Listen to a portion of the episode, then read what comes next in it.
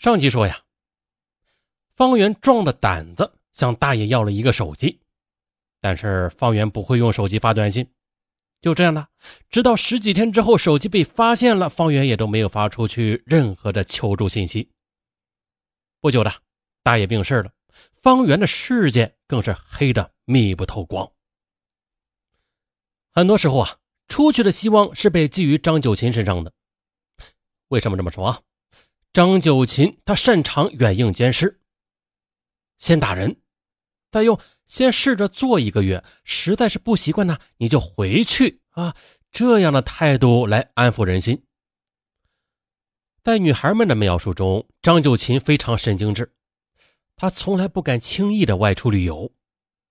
美发厅每天半夜是一两点才打烊的，但收银员呢，却经常的在凌晨三四点钟接到他打来的电话。说呀，我梦到哪个女孩跑了啊？你把那个女孩看紧点。哎呦，手上的镯子碎了，哎呦，又眼皮跳了，一定会有不好的事情发生的。你把店里面每个人呐都打一遍。可还是有人逃跑。张九琴连夜的在店里开会，突然大吼一声：“你们是不是要逼死我呀？啊，能不能让我省点心呢？是不是要我跪下来求你们？你们才不耍花招啊！”哎呀。方圆和秋月被说的吓了一大跳，啊，看着好多人都过去安慰他，觉得很搞笑，啊，有点精神变态了。他呢也会对不同的人承诺不同的承诺，比如说是带方圆去治脚，他还曾经多次的对马南说，以后啊要把店给他。根据一审判决书中显示，在店内发现了承包合同证明。二零零九年九月三十日，张九琴确实是让外甥女红玲将乐乐美发厅承包给马南，限期一年，承包总金额九点六万元。二零一三年五月二十三日，再次签订为期一年的承包合同，总金额四十万元。而马南他最初也是受害者的。二零零二年，乐乐美发厅开始进行卖淫的第二年。十九岁的马南便被张九琴骗到店里了。据一审判决书中马南的供述，他做了几天，发现啊，这客人都是动手动脚，他就想走。张九琴呢，就叫另外的小姑娘将他拖到卫生间里，轮流的抽他耳光，还呛他水，甚至的还逼着喝尿。冬天扒光衣服泼冷水。六年后的二零零八年，马南就成为领班了，角色也转变成为。施害者，由于打人最狠，于是成为女孩们口中的“刽子手”，啊，像监视器一样的在店里来回溜达。张九琴还说了，要在上海给马南找婆家，可收银员陈丽华才不信呢，做样子而已，就是做样子给底下的小姑娘看的。干了这么多年啊，你看对我忠心的话，我就会把你嫁到上海。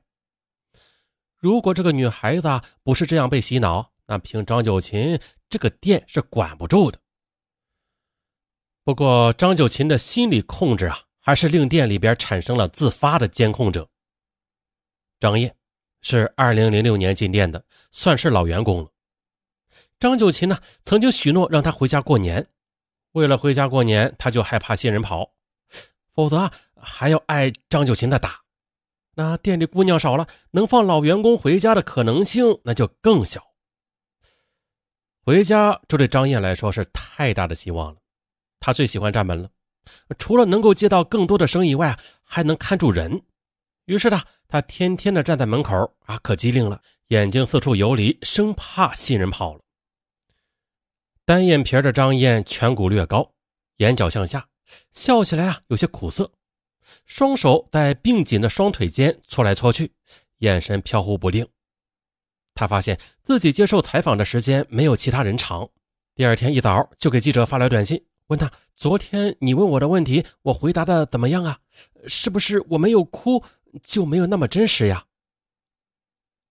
方圆和秋月觉得张燕太敏感了，也或许吧，他只是恢复的太慢了，还维持着就像在美发厅那样的，太怕做错事儿啊，无论做什么都心惊胆战，稍有不慎就要挨打。时隔五年的他，对自我的认可度仍然很低。再就是呢，所有回头客的信息都要求被记录，比如开个普桑，个子高高的，头发往后梳。这样一旦有女孩逃跑，张九琴呢就会根据这些信息进行排查。这不，就张燕出去的那个客人被查出来了。张九琴打电话威胁对方，把女孩给我送回来，否则我就告诉你老婆。这样的，张燕只在外边享受了一天的自由，又被送回店里，挨打嘛是躲不掉的。由此啊，张燕也就没有胆再逃了。一直到二零一三年八月被警方解救。啊后来这件事啊，被张九琴作为典故一样的说给每一位新来的女孩，让他们知道自己是逃不掉的。好，我们啊，再回到营救方圆和杨柳的车上。马南下车了，救他们的客人呢，已经开出很远了，跟同伴杨柳挤在副驾驶上看着外边。可是方圆呢，他哪儿也不认识。和第二辆车终于碰头了，方圆和杨柳又换到另外一辆车上。蹲在后座下，希望啊尽快的甩开跟踪。车终于在一家宾馆停下了，客人呢用自己的身份证帮他们办了预住。进屋之后锁门，方圆和杨柳拉着手，激动的都睡不着觉。终于逃出来了。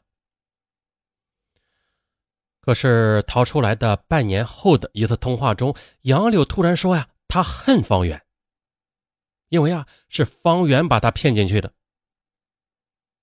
杨柳是方圆的亲戚，以前做过理发。听说方圆在上海学美发呀，就把电话打到了店里。张九琴听说有姑娘想来，站在旁边高兴的不得了。方圆也不敢有任何的吞吐和疑虑，于是马上说啊，店里都是女生，很开心。啊，但是不要来这句话，他是无论如何也不敢说的。他会想起之前给妈妈打电话啊，这号码摁的快了一点呃，都会被打一顿。因为张九琴会觉得他平时一定是偷偷的给家里打过的啊，否则这号码怎么记得这么熟啊？杨柳被骗来了，他来的那天，方圆怎么都睡不着，觉得自己害人了。他说呀：“我自己在地狱里边，我还要介绍个人到地狱里来，我的心就跟死了一样。”店里的姑娘一部分是被逼着打电话从老家骗来的，还有一部分呢是张九琴从迪欧咖啡哄骗或者威胁过来的。比如说刘华，他跟记者说，他本来呀是在迪欧咖啡做收银员，有一次被故意找茬，说弄错了两张 VIP 卡，他气不过呀，就跟张九琴对骂了一句，结果被甩了两巴掌啊，拽着头发拖到了乐乐美发厅暴打。此后便在美发厅里边待了三年多。秋月，他看得出，张九琴就喜欢社会经历少、思想简单的人。先套你的话啊，在这里有没有亲戚朋友啊？再了解你的家庭情况，看你是什么样的性格，最好是软弱型的。开会的时候啊，张九琴曾经对一个当时二十八岁的女孩说：“你年龄呢也不小了，应该找个婆家了。不过现在人不多。”等我招到两个新来的，你把他们带好，我就给你一笔钱，让你回家结婚。自此，二十八岁变成了里边很多女孩的期待，希望赶快长到二十八岁被放回家。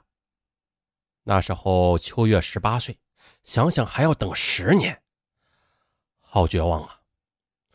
而实际上，女孩到三十岁也没有被放走。秋月说呀。有时觉得这是命中该有此劫，就像她的表姐徐丽，她也想来上海学美发啊，就和秋月的妈妈一起来找秋月。张九琴呢，便将店对面自己的房子伪装成员工宿舍，让他们住进去。为了防止秋月和妈妈乱说话，张九琴呢就跟母女俩挤着睡到一张床上。哎呀，没人理发，可是洗脚按摩的男人哎倒是不少。徐丽觉得这家店好怪呀，啊，没什么兴趣。但是出了意外，他将手机落到了张九琴的房子里。第二天，他折回去取手机，同时啊，秋月的妈妈被张九琴送上了最近的一班火车离开了。